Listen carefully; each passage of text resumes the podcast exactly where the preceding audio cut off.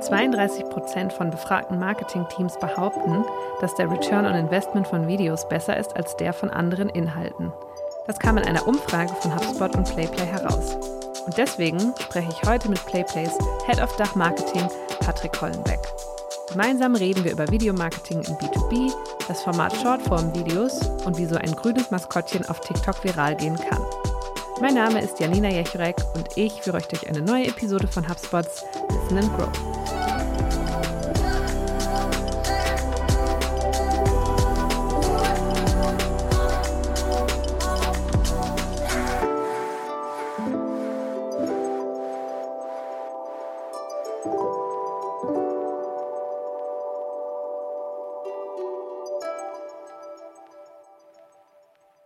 Hallo und herzlich willkommen zu einer neuen Episode von HubSpots Listen and Grow. Heute mit mir im virtuellen Aufnahmestudio sitzt Patrick Hollenbeck und Patrick ist Head of Marketing Dach bei PlayPlay. Hallo Patrick.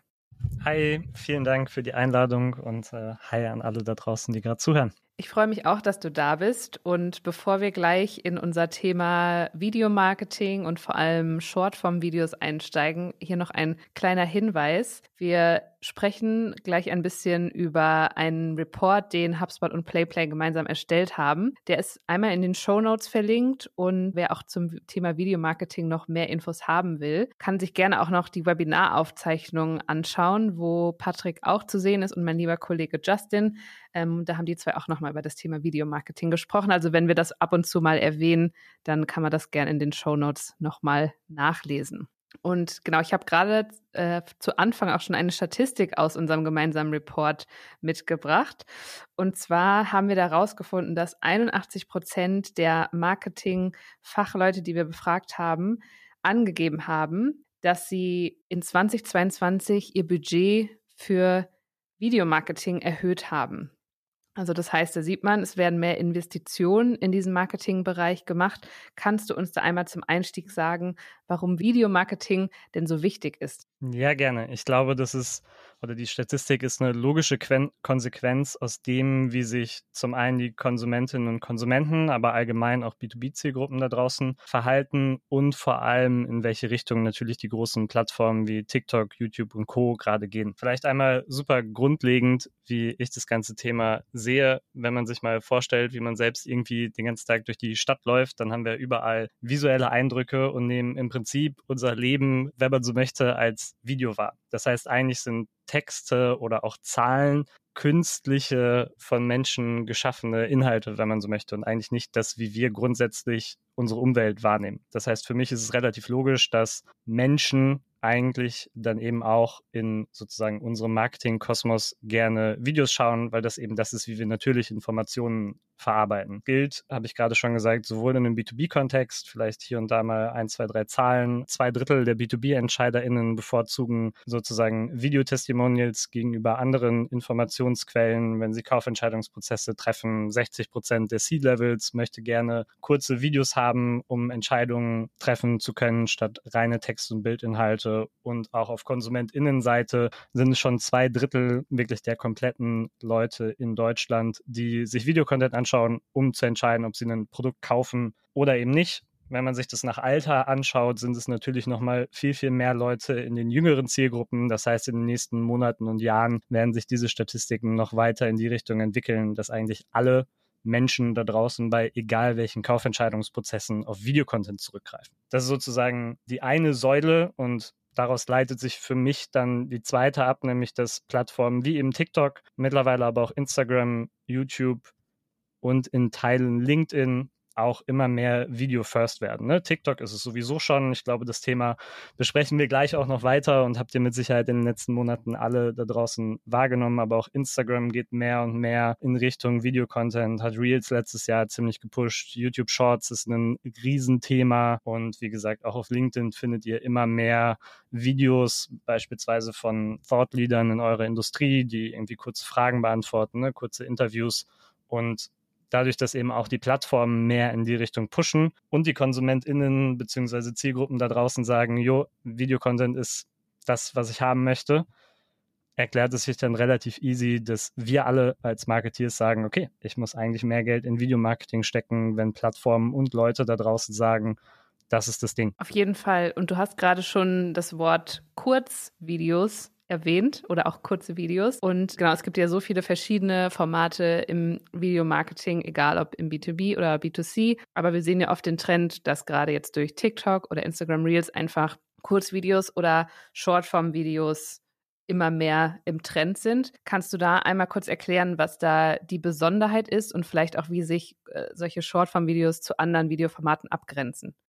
Also das Offensichtliche steckt schon in dem Wort selbst drin und in der Definition. Sie sind natürlich relativ kurz, in der Regel unter 60 Sekunden. Auch da wieder, wenn ihr auf TikTok schaut, sind es meistens so zwischen 20 und 40 Sekunden, aber auch kurze Interview-Schnipsel auf LinkedIn sind in der Regel so 40 bis 60 Sekunden lang. Oftmals, und das ist aber sehr plattformabhängig, sind die dann auch noch vertikal aufgenommen. Da ist LinkedIn die Ausnahme, aber Instagram Reels, TikTok und auch YouTube Shorts sind in der Regel vertical. Das ist sozusagen der einfache Part, was aber wirklich besonders an den Formaten ist, und das ist quasi kanalunabhängig, ist sozusagen die Aufmachung, wie diese Videos aufgebaut sind, welche Inhalte sie thematisieren und wie auch das Editing ausschaut. Um es relativ kurz zusammenzufassen und ein paar Schlagworte zu nennen, diese Videos sind in der Regel relativ unaufwendig produziert. Das heißt, ihr habt äh, nicht den TV-Spot, der vielleicht auch nur 30 Sekunden lang ist, aber super hochglanz und High-Level aufgenommen und editiert ist, sondern ihr habt in der Regel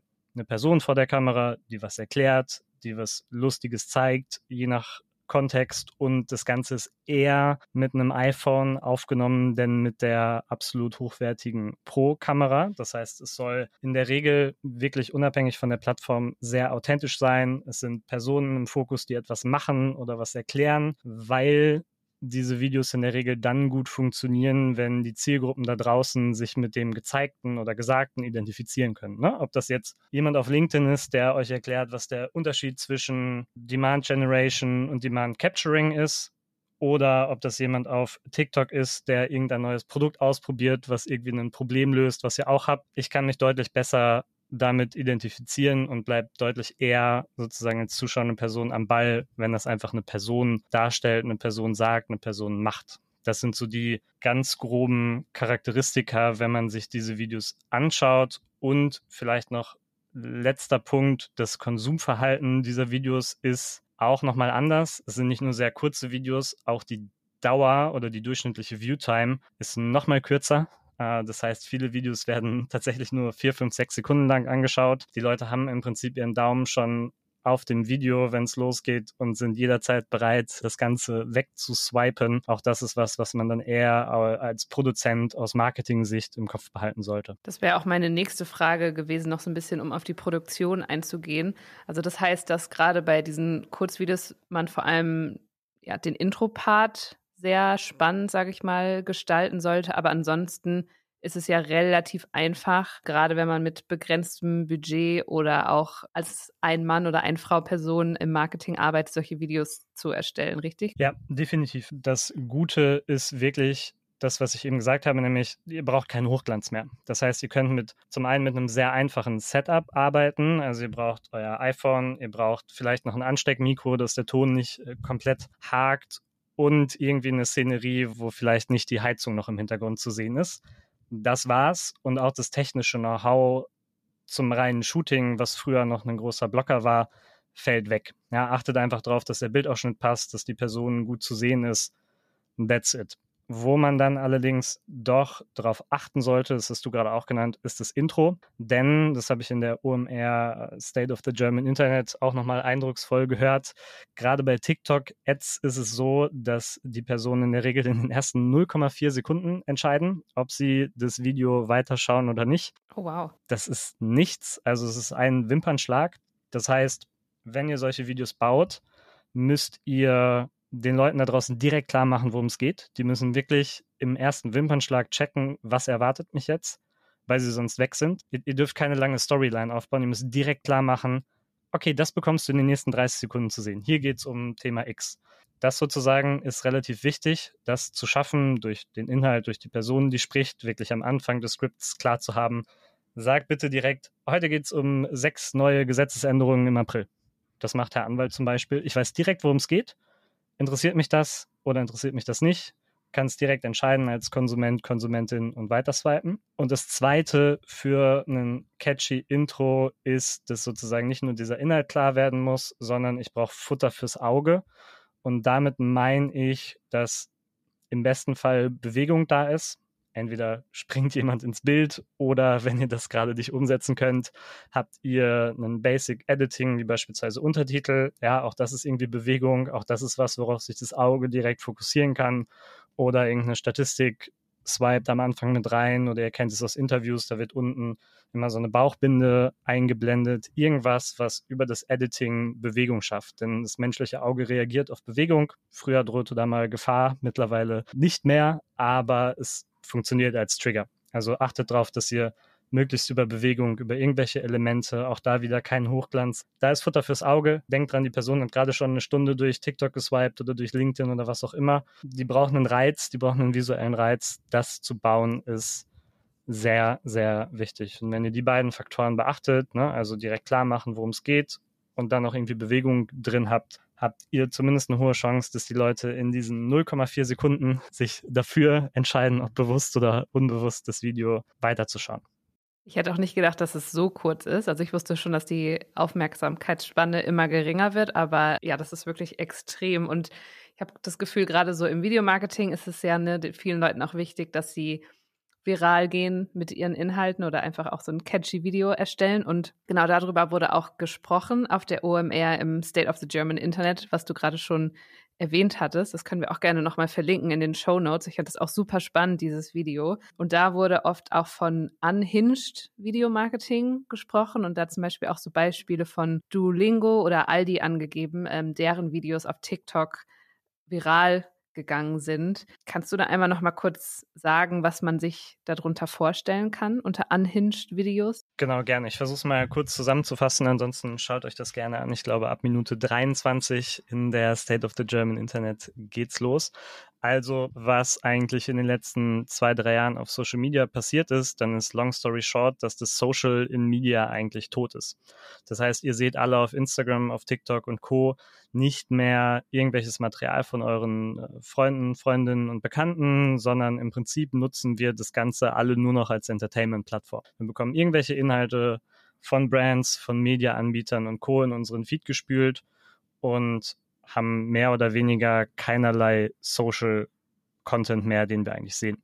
Das haben Marken wie zum Beispiel Duolingo oder Aldi sehr, sehr gut verstanden und haben gesagt, cool, okay, die Leute wollen Entertainment haben. Das ist ja im Prinzip die Kernaussage davon. Ne? Wenn ich das eben selbst immer mehr sehe und damit engage und diese Art von Content cool finde, dann ist es das, was ich eben als Zielgruppe will. Und dann ist es aber so, dass die Leute, und das habe ich eben am Anfang schon gesagt, vor allem auf TikTok auf sehr authentischen Content stehen, der nicht unbedingt Hochglanz produziert ist. Und ich finde, Duolingo nutzt sozusagen diese beiden Grundvoraussetzungen mit am besten. Schaut euch auf jeden Fall den Kanal an und hat sich einfach das Maskottchen, das heißt Duo, eine Eule, geschnappt und baut im Prinzip den kompletten TikTok-Account rund um dieses Maskottchen auf. Und es ist wirklich super basic, was sie machen, aber es ist nicht brand safe. Es ist relativ verrückt und, und freidrehend, nicht wirklich kontrolliert. Das heißt, dieses Maskottchen twerkt auch zwischendurch mal irgendwie rum, beleidigt mehr oder weniger schon Leute, die mal wieder nicht geschafft haben, diese Woche zwei Stunden lang Spanisch zu lernen. Also spielt so mit den typischen Klischees oder mit den, mit der typischen Alltagssituation wieder der Leute. Man selbst kennt es vielleicht auch. Man hat irgendwie mal vorgehabt, ich möchte jetzt auf jeden Fall Französisch lernen, sowas bei mir mir, weil ich arbeite jetzt für eine französische Company. Disclaimer, ich bin seit über einem Jahr da und kann ein Wasser im Restaurant bestellen, aber das war's. das heißt, diese Sachen werden aufgegriffen und auf eine sehr lustige, sehr edgy Art und Weise dargestellt. Wirklich so, um es sehr salopp zusammenzufassen, Zero Fucks Given. Und das ist lustig, das kommt bei den Leuten da draußen gut an. Das trifft, glaube ich, auch den Zeitgeist. Und das ist im Prinzip das, was unter dem Begriff Unhinged zusammengefasst wird. Da muss, glaube ich, jede Marke oder jede Creatorin für sich selbst herausfinden, bis wohin man gehen kann, bis wohin gehen, man gehen möchte. Duolingo hat jetzt eine sehr junge Zielgruppe, ein Produkt, was nicht super seriös rüberkommen muss, kommen sollte. Aber ich glaube auch, dass man als Bank oder Versicherungsanbieter etwas mehr in diese Richtung gehen sollte und nicht komplett mit reiner Seriosität, zumindest auf TikTok, Erfolg haben wird. Und das haben sie sehr stark umgesetzt. Dazu haben sie noch beigemischt, dass das Team hinter dem Account sehr, sehr schnell auf Trends reagiert, sehr schnell auf Zeitgeschehen reagiert, denn auch das sind wieder Dinge, und da komme ich wieder zum Anfang zurück, die sehr relatable sind für die Audiences da draußen. Und so schafft es Duolingo, glaube ich, oder hat es bisher geschafft, knapp 650 Millionen Views combined für die Videos zu bekommen, die wirklich unaufwendig sind in der Produktion. Also du kannst safe acht bis zehn solcher Videos am Tag erstellen und schaffst damit letztlich eine riesen Reichweite und eine riesen Aufmerksamkeit. Und ich bin mir auch sicher, dass es nicht rein bei Views geblieben ist, sondern sie entweder bestehende Nutzerinnen und Nutzer zurück auf die Plattform holen, weil die scrollen durch TikTok und denken sich, ah ja, stimmt, ich habe ja das Abo, cool, ja, dann mache ich jetzt mal weiter. Ne? Das ist ein Riesenproblem bei denen, äh, Retention und sie werden sicherlich darüber auch neue Leute angesprochen haben. Dazu gibt es logischerweise keine Zahlen, aber ich glaube, rein bei der Reichweite sollte klar sein, dass das nicht irgendwie nur schöne Reichweite ist, die nachher irgendwo in einer internen Slide mal geteilt wird, sondern tatsächlich direkten Business Impact hat. Und um jetzt nicht das zweite und dritte Beispiel aufzumachen, guckt euch Aldi an. Die machen das auch sehr, sehr gut. Rewe hat es auch in Teilen bei sich, auch da wieder auf TikTok geschafft, Unhinged-Content zu machen, der, wie gesagt, nicht 110% brand-safe ist, aber sich trotzdem in einem Rahmen bewegt, der völlig in Ordnung ist. Ich glaube, wenn man sich da ein bisschen was für die eigene Brand, für den eigenen Auftritt abkupfert, hat man eine gute Chance, viral zu gehen oder zumindest sehr reichweitenstarke Videos zu produzieren. Und genau dieses Stichwort Brand Safe oder Relatable Content, diese Frage, dazu bekommen wir gefühlt jedes Mal in jedem Webinar oder auch oft per E-Mail oder auf Social, wenn wir so über das Thema Videomarketing sprechen und zwar immer von meistens B2B-Unternehmen oder auch, wie du es schon als Beispiel genannt hast, so ich sag mal seriöseren Unternehmen wie so Versicherungen oder Banken, die da immer die Sorge haben, ob sie solche Videos auch produzieren können, ob sie damit dann ihre Zielgruppe noch richtig ansprechen. Ich glaube, da kommt es dann einfach wirklich drauf an, auf welchen Kanälen man präsent ist und quasi auch, ja, wie verpacke ich den Content, oder? Ja, definitiv. Also man muss ja auch nicht direkt anfangen und das eigene Maskottchen twerken lassen. Man kann sicherlich auch einen kleineren Schritt gehen und sich vortasten. Das, was ich auch immer empfehlen würde, ich kenne es aus eigener Agenturerfahrung, trotzdem auch die internen Stakeholder vorher einmal abzuholen und denen aber auch klar zu machen anhand dieser Beispiele, hey, es ist schon wichtig, in die Richtung zu gehen und nein, wie gesagt, wir lassen jetzt niemanden hier unsere Nutzerinnen und Nutzer beleidigen, aber wir würden gerne einen Schritt in die Richtung gehen und glauben, dass das der Weg ist und alle Zahlen und Statistiken da draußen zeigen uns, dass wir in die Richtung gehen müssen und dann kann man sich, glaube ich, vortasten. Es gibt natürlich immer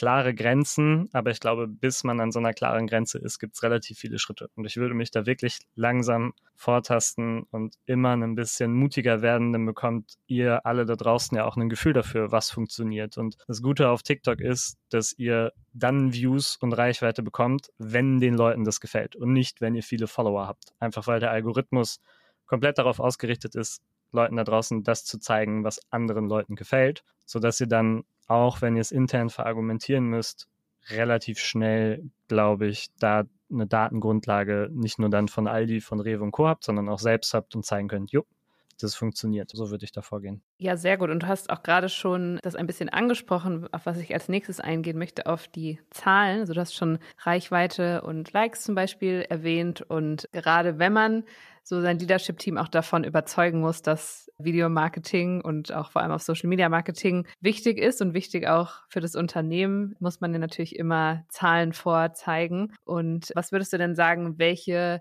KPIs sind denn im Videomarketing besonders wichtig und wie kann ich meinen Erfolg daran zeigen? Also ich glaube, grundsätzlich muss jede Marketingmaßnahme, jedes Content-Piece, egal was wir im Marketing machen, auf unsere High-Level-Business-Ziele einzahlen. Also ich habe gerade viel über Views, über Reichweite gesprochen, aber das ist ja kein Selbstzweck, sondern eigentlich muss ich mir klar machen, okay, was ist unser Problem im Falle von Duolingo zum Beispiel, dass wir zwar AbonnentInnen in die App bekommen, aber die Leute irgendwann aufhören, uns zu nutzen. Was könnte die Lösung sein, die Leute mit humoristischem Content auf den Kanälen erreichen, auf denen sie unterwegs sind, zum Beispiel TikTok, um sie darauf aufmerksam zu machen, hey, du solltest mal wieder Duolingo nutzen. Das heißt, diese Logik, dieses Ziel, diese Strategie muss ich für mich klar haben. Und da muss ich natürlich High-Level tracken. Kommen wirklich Leute von TikTok zurück in meine App?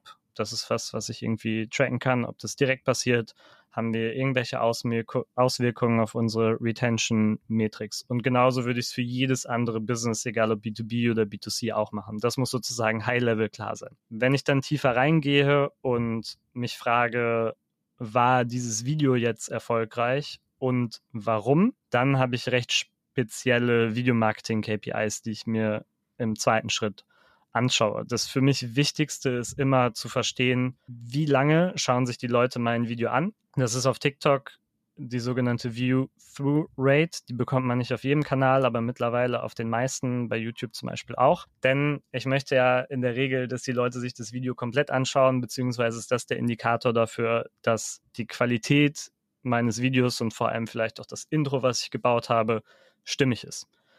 Springen die Leute nach zwei Sekunden ab, weiß ich, okay, irgendwas passt beim Intro nicht. Springen die Leute nach 10 Sekunden ab, kann ich mir anschauen, okay, was passiert nach 10 Sekunden? Ist irgendwie die Story zu boring? War nur das Intro knallig und dann passiert irgendwie nichts mehr? Muss ich daran arbeiten? Das heißt, ich würde mir immer sehr genau anschauen, wie konsumieren die Leute mein Video, beziehungsweise wann springen sie ab? Denn das ist in der Regel aus Marketing-Sicht der Fehler oder die Sache, die wir noch besser machen. Und darüber hinaus guckt man sich die anderen KPIs an, die man sich bei einzelnen Content Pieces auch anschauen sollte. Wenn ich eine Ad habe und möchte, dass die Leute danach auf eine Landingpage kommen, dann schaue ich mir natürlich an, ob das passiert. Aber das ist sozusagen in meinen Augen nicht mehr Videomarketing spezifisch. Ich würde wirklich als spezifischste KPI mir anschauen, wie schauen die Leute meinen Content und wann swipen sie weiter. Das ist elementar, das Ganze zu verstehen, um dann eben weiter optimieren zu können.